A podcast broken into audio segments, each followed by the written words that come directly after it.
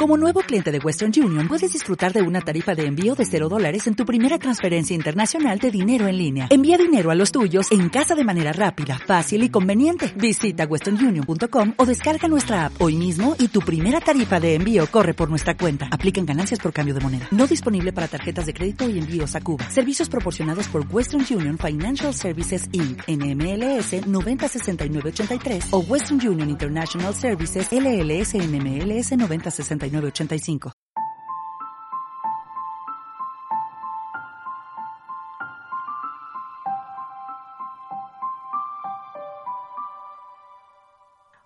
Bienvenidos a Planeta Mami Podcast. Soy Elisa del blog planetamami.com, un blog sobre crianza y vida en familia que se emite cada jueves a través de Radio Viajera.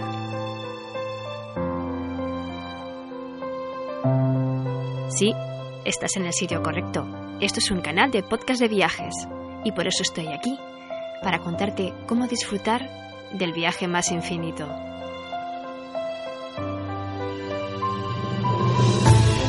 Más lleno de aventuras, de retos y de momentos inolvidables. Ser padres. ¿Te apuntas?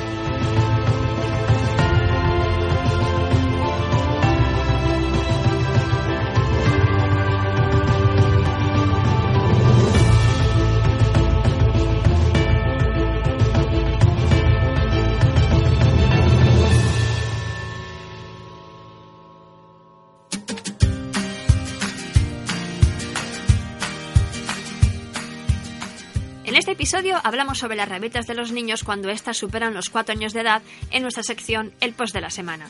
Además, te recomendamos un cuento casi infalible para acabar con las rabietas en la sección Hoy Leemos. Y para terminar, continuamos con nuestro recorrido por la comarca de los Serranos de Valencia para descubrir una de sus rutas más espectaculares, la ruta de los pantaneros o puentes colgantes de Chulilla, en la sección ¿A dónde vamos, mamá? ¡Empezamos!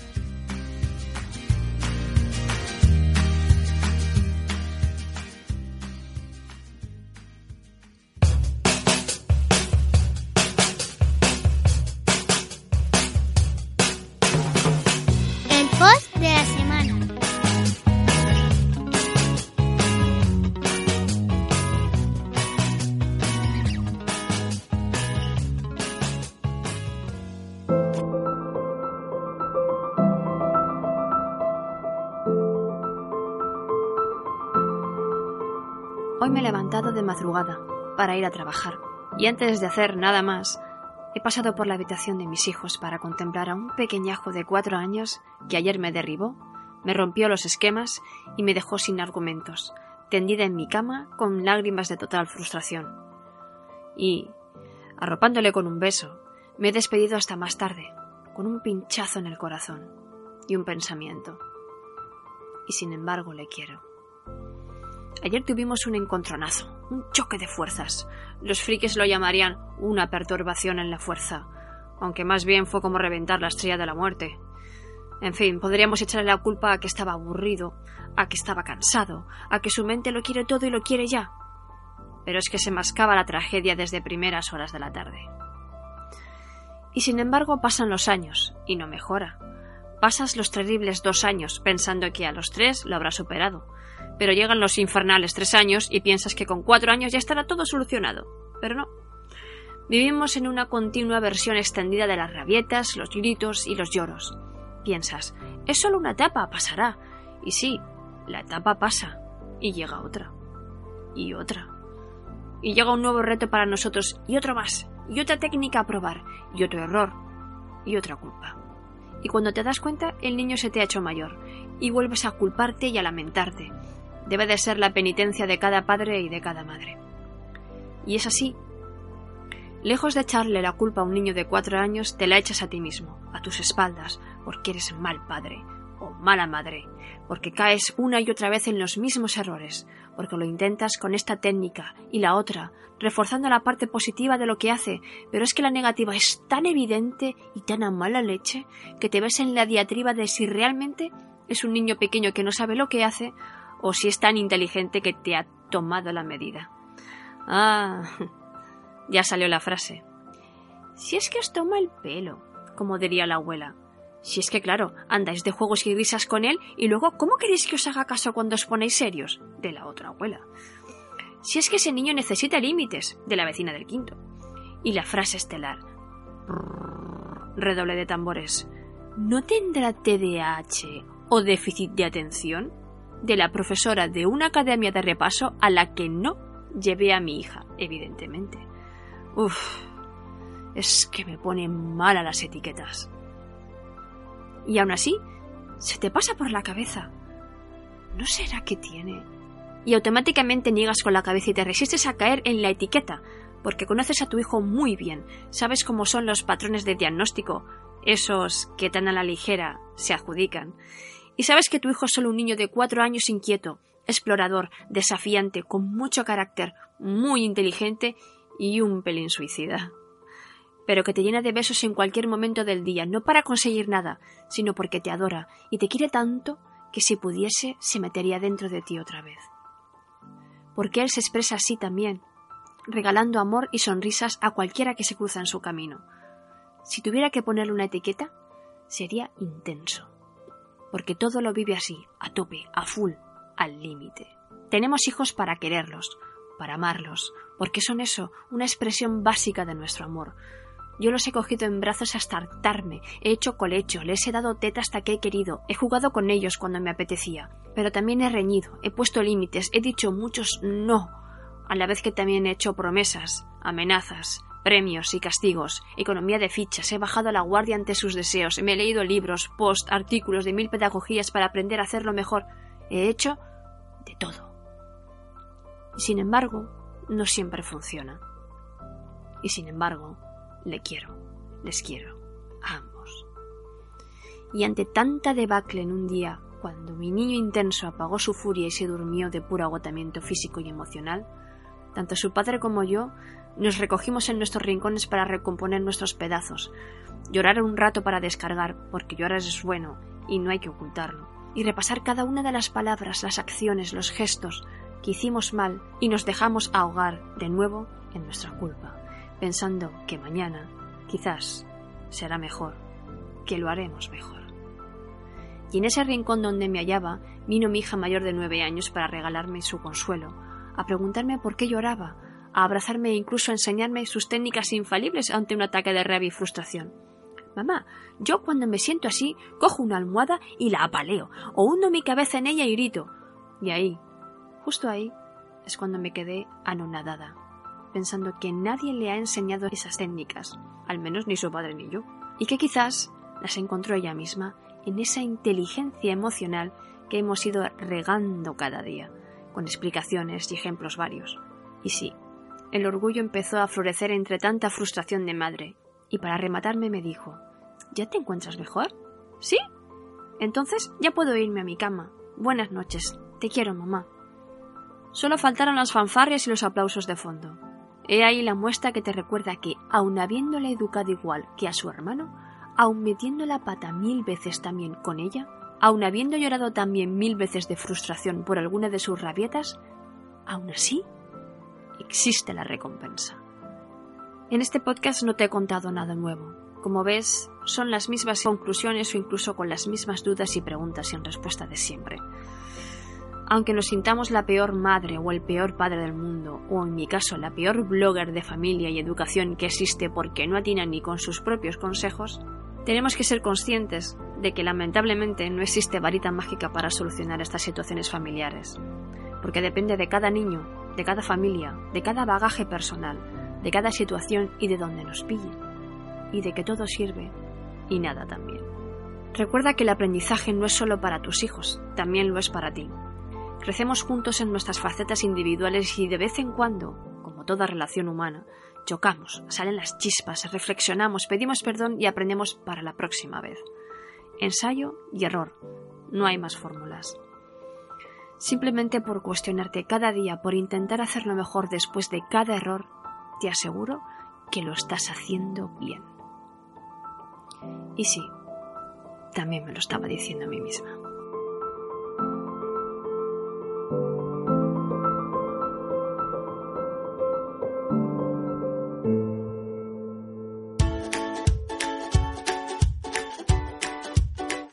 Leemos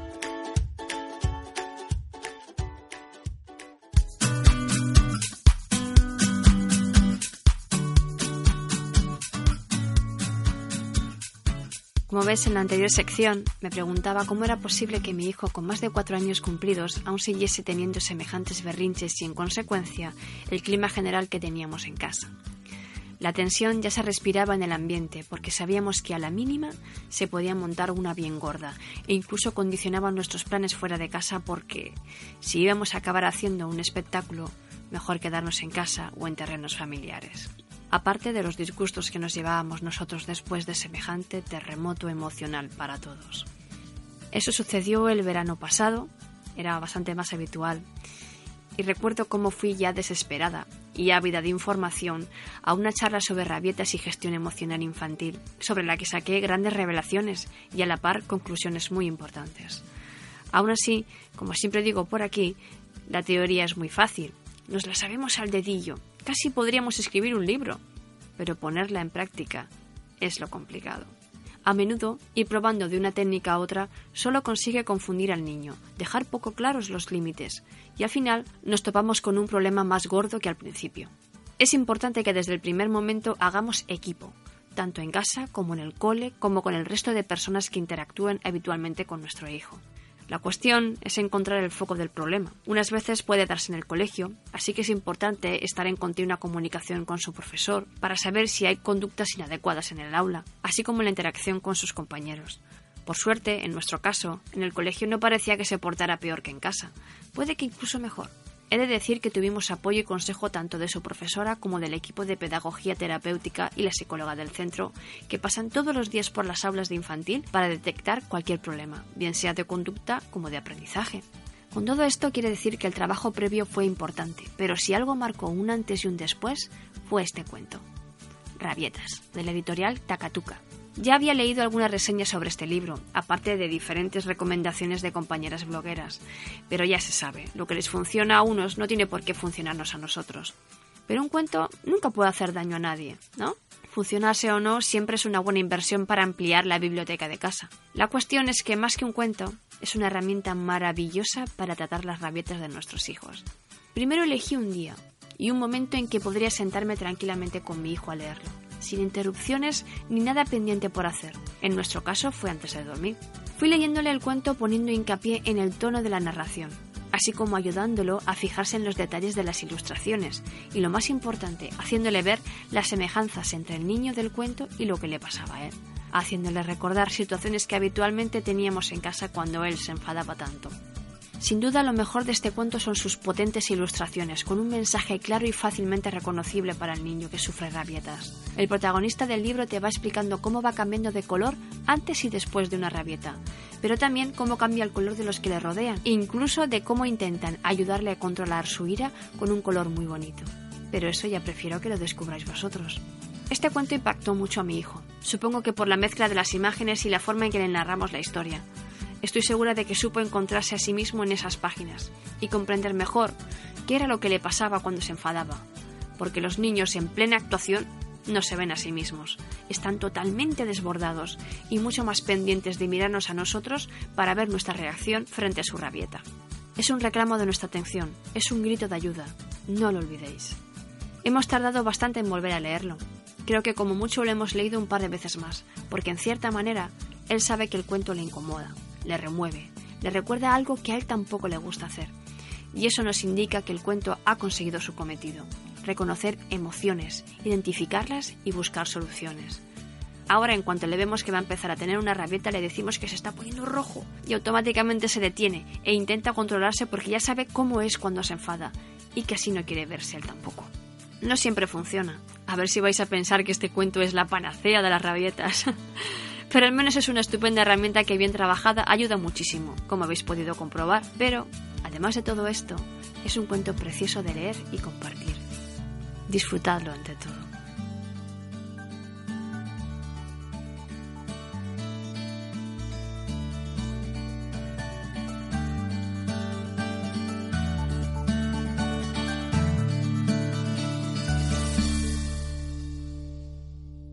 ¿A dónde vamos, mamá?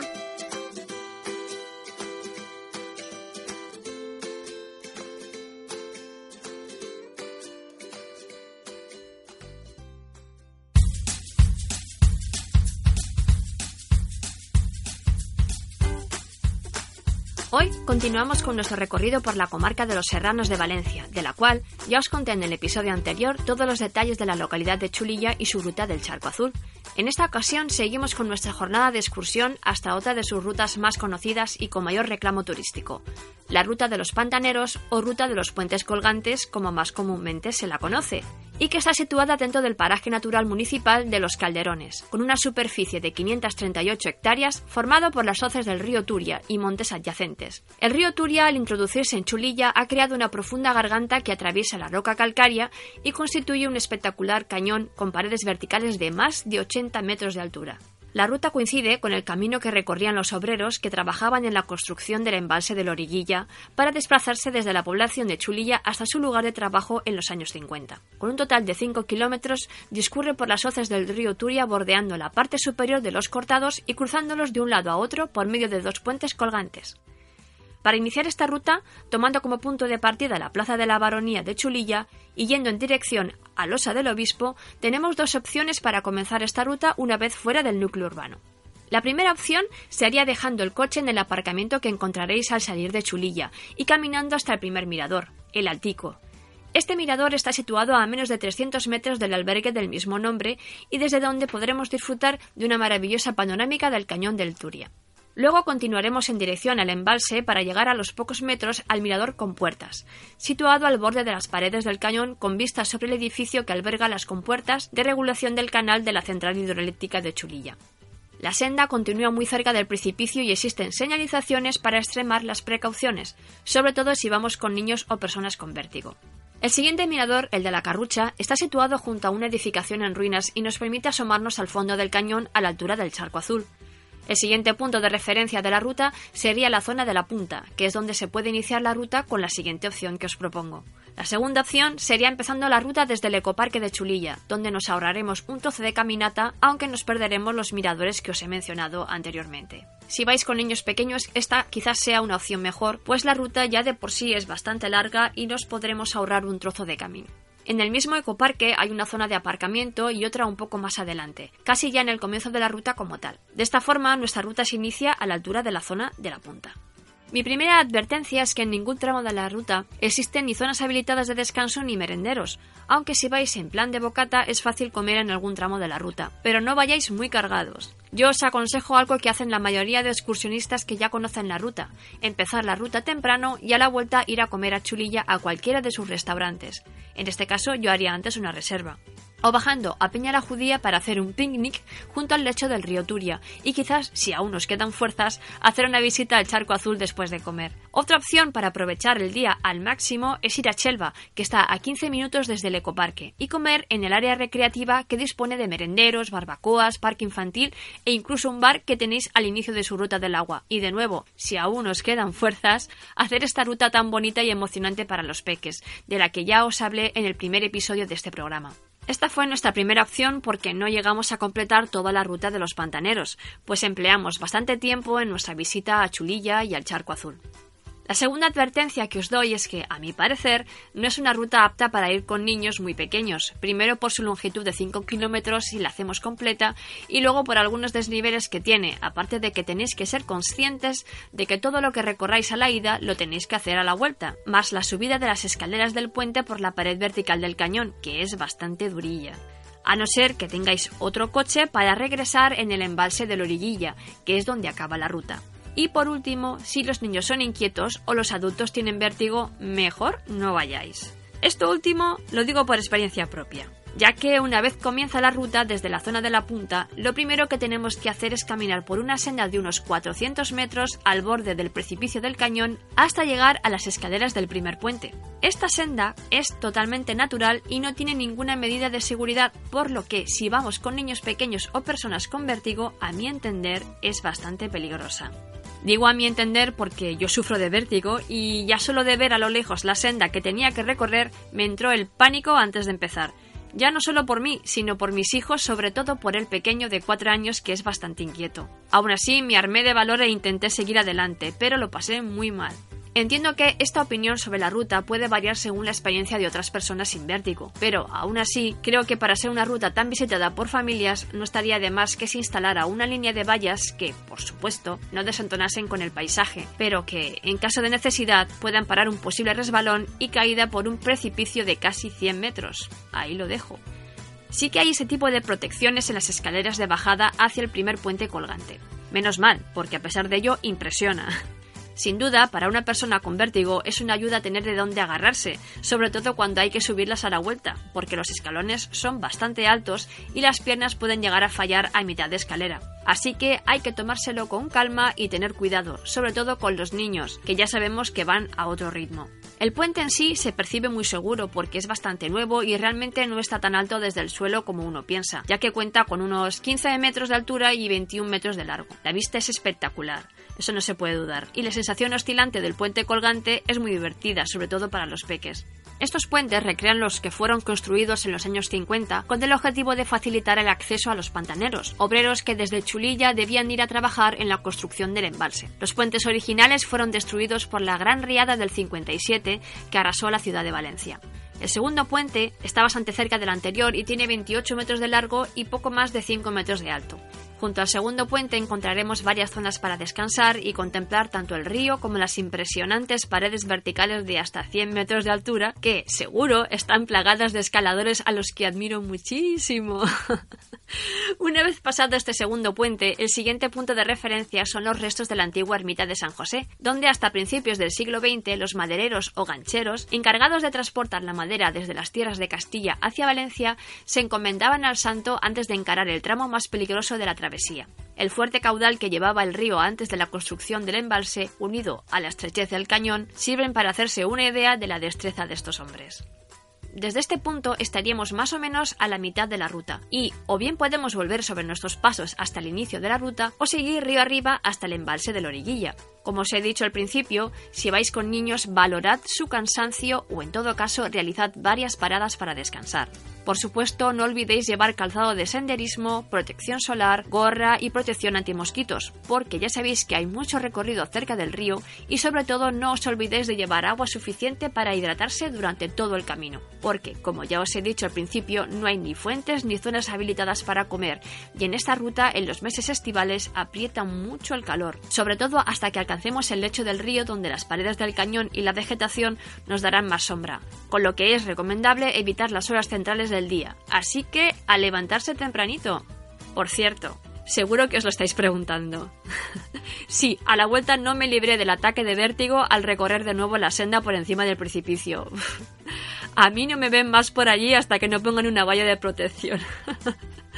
Espero que os hayáis podido hacer una idea de cómo es el recorrido de esta ruta de los puentes colgantes o de los pantaneros de Churilla y que os animéis a hacerla porque es espectacular. En el post sobre esta ruta, cuyo link encontrarás en la información de este episodio, puedes ver todas las fotos que hicimos para hacerte una idea de todo lo que vimos en nuestro día de excursión por esta ruta. Además, también puedes recomendarnos una ruta, un lugar o establecimiento para disfrutar en familia. No dudes en escribirme a planetamami.gmail.com o incluso enviarme un audio en MP3 con tu experiencia o recomendación para contárselo a todos nuestros viajeros. Espero que te haya gustado nuestra propuesta viajera en familia de hoy.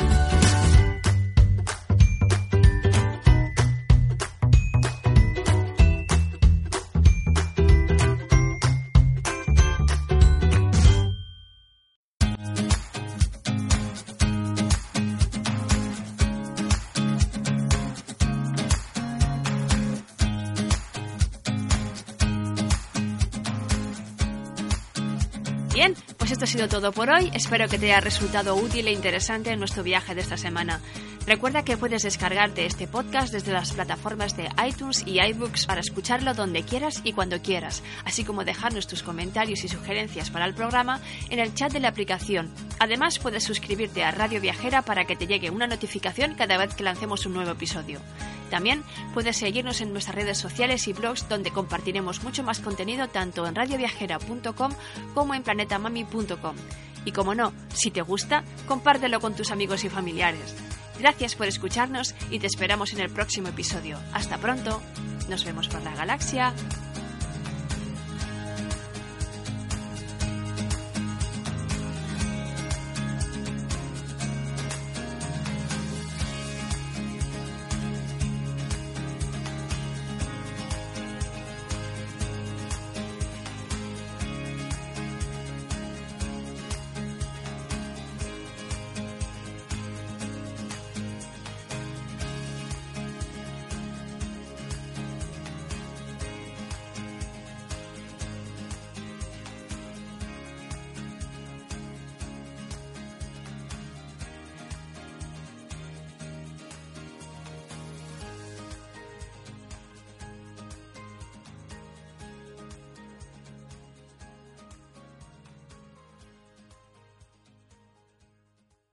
Dale más potencia a tu primavera con The Home Depot.